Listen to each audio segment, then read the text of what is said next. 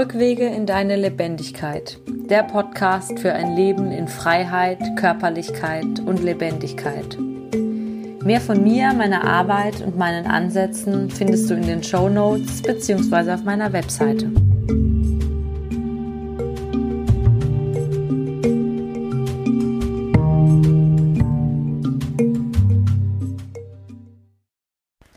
Ich möchte in dieser Folge mal näher betrachten, was wir in unserer Kultur mittlerweile als Normalität bezeichnen und wie sehr es meiner Meinung nach uns diese Normalität ja fast unmöglich macht, in Freude, in Ekstase, in Leuchten und Lebendigkeit zu sein. Also in den Zuständen, die wir uns eigentlich wünschen und wofür Leben auch eigentlich gedacht ist.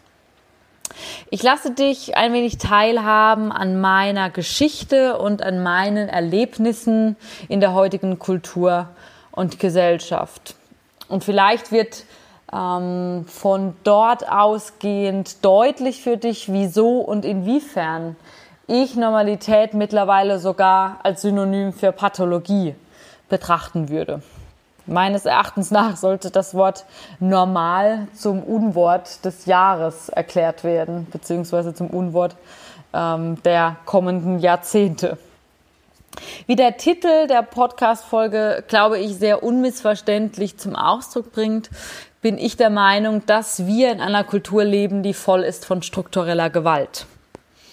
Was genau ich mit dem Begriff meine, wird ähm, hoffentlich auch noch im Verlaufe der Folge klarer.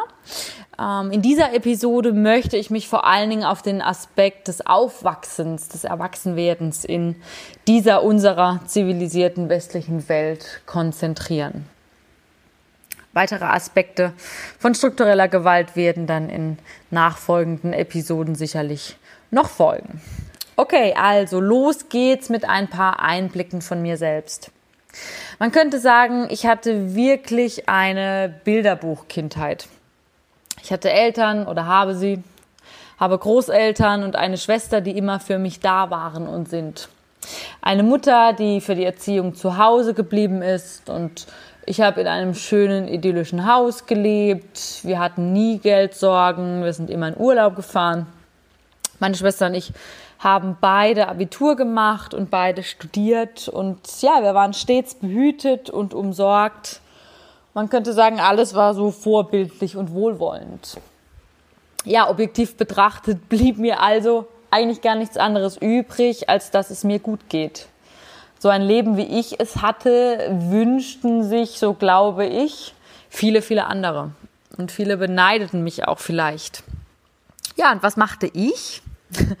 naja, auf jeden Fall fühlte ich mich nicht wirklich eingeladen, richtig zu leben. Als kleines oder auch als großes Mädchen. Es war vielmehr so wie, ja, man lebt halt. Es gab immer wieder diese kleinen Momente, wo ich wieder wusste, ja, weshalb Leben richtig schön war. Zum Beispiel beim Reiten oder ähm, in der Nähe von grundsätzlich von Tieren oder draußen in der Natur. Oder wenn wirklich richtige Begegnungen mit anderen stattfand, wenn Berührung, wenn Körperkontakt, Umarmungen da waren. Wenn ich unbeschwert sein konnte und einfach ein- und ausatmen konnte und da sein konnte. Aber ja, das passierte zumindest ab einem gewissen Alter, ehrlich gesagt, so ungefähr einmal die Woche. Es war so wie, wieso ist denn eigentlich nur einmal im Jahr Weihnachten und nur einmal im Jahr Geburtstag? Ja, und je älter ich wurde, wurde das immer seltener. Und in mir wurde so diese Stimme lauter, die, die dachte und sagte, okay, das war's. Diese kleinen Momente voller Glitzern, voller Magie, voller Leuchten und Leben, voller Farben.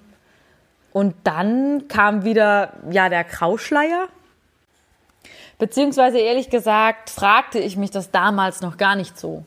Denn damals dachte ich vielmehr, dass dieses ja, halbherzige Leben, beziehungsweise später dann das Perfektsein und das Leisten müssen halt einfach das Leben ist.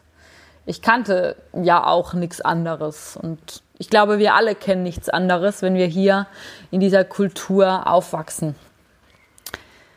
Ich glaube, beziehungsweise ich finde, wir haben uns auf eine in Anführungszeichen Normalität geeinigt, die überhaupt nicht unserer Natur entspricht.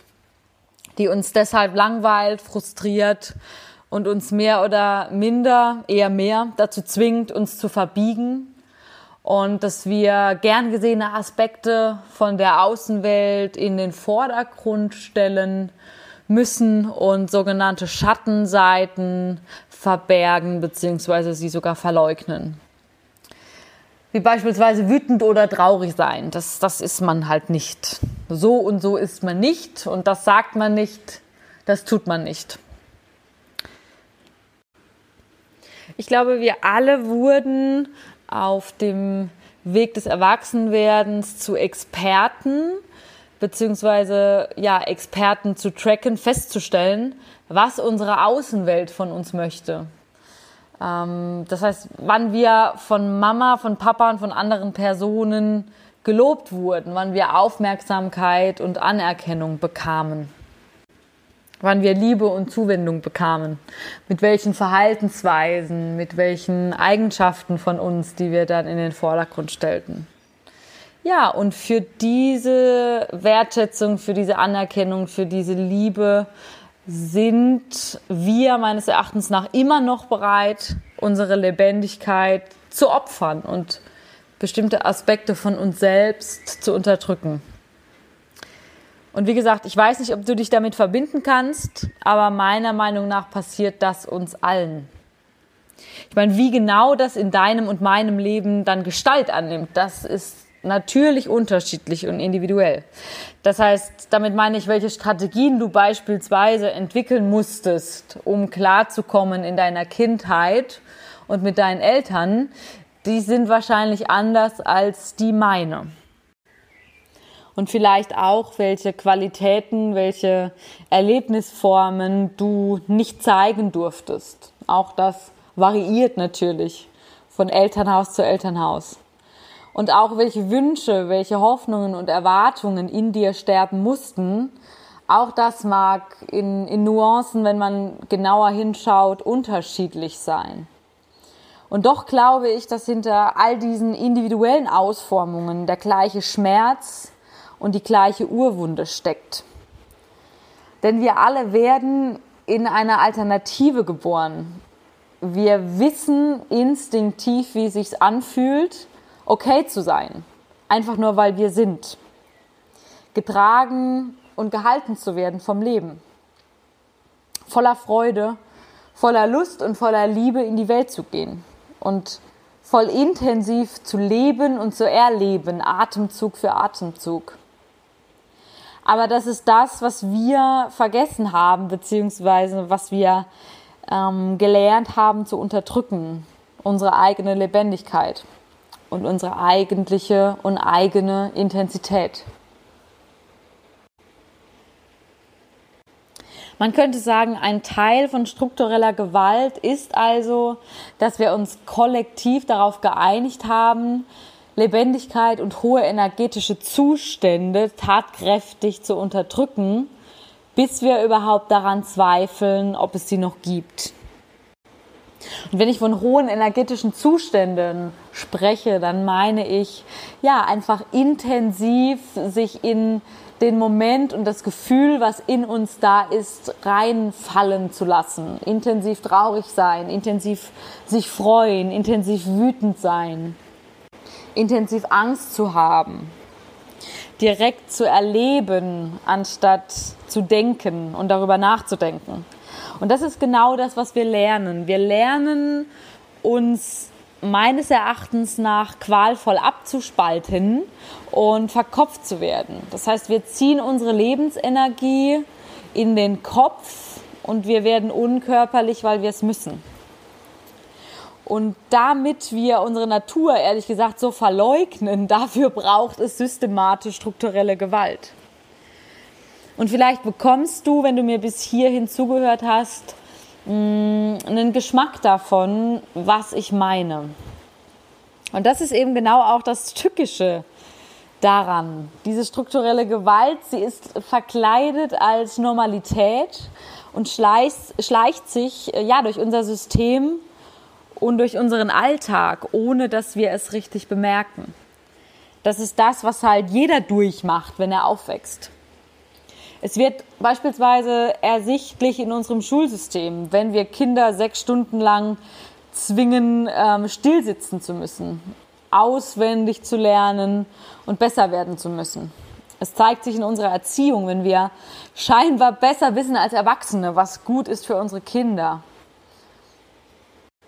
Vor allem besser, es besser wissen als sie selber.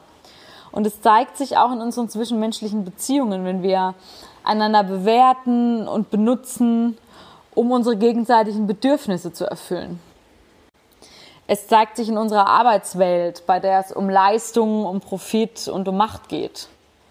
Es zeigt sich in unserem Gesundheits- oder meiner Meinung nach besser gesagt Krankheitssystem, wo es immer noch die vorherrschende Meinung gibt, dass ja Männer in weißen Kitteln mehr über meine Symptome und deren Heilungsmöglichkeiten wissen als ich selber.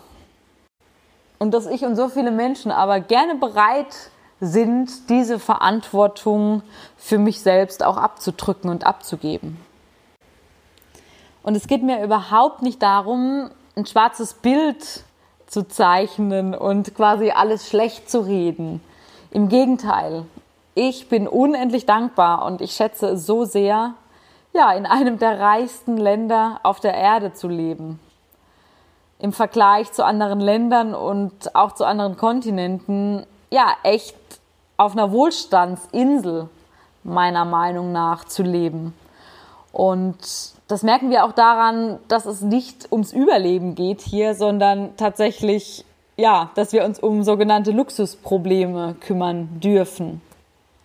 Mir liegt dieser Planet und auch unsere Gattung sehr am Herzen und ja, gerade weil einfach jetzt und hier die Kapazität da ist, sich mit unaufgearbeiteten Themen auseinanderzusetzen, halte ich persönlich es für so unheimlich wertvoll, wenn wir uns anschauen, von welchen kollektiven und individuellen Minenfeldern und Strukturen wir gelenkt und geleitet werden.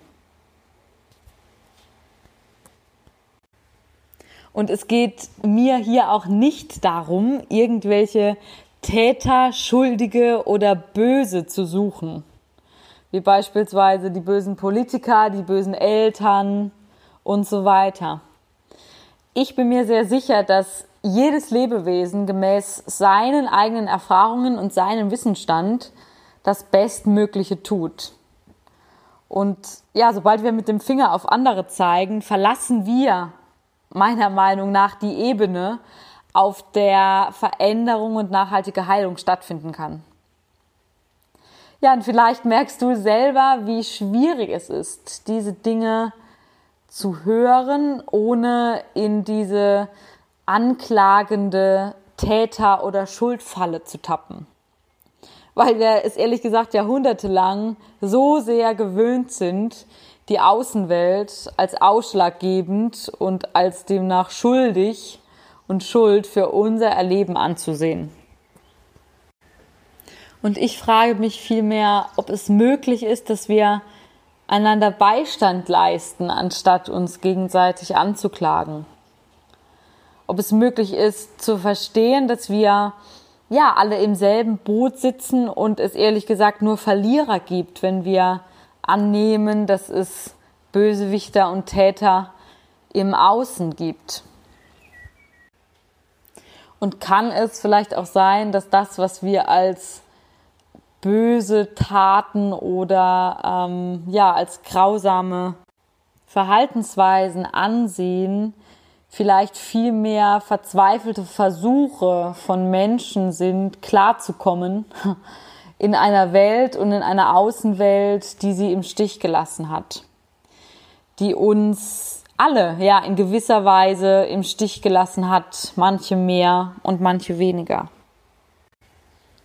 Ja, ich finde es sehr, sehr schön, wenn wir lernen, uns in diesem Schmerz zu begegnen und uns gegenseitig zu halten, anstelle uns gegenseitig zu bekämpfen.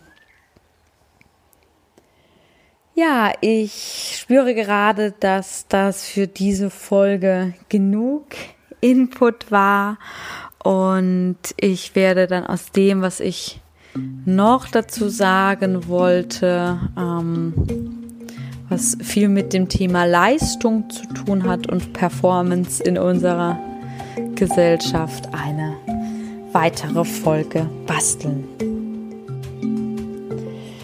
Hui, vielen Dank, dass du mit mir gemeinsam durch dieses kollektive Minenfeld ein Stück weit gewandert und gelaufen bist. Danke für dein Zuhören und dein Dasein in unserer Menschenherde.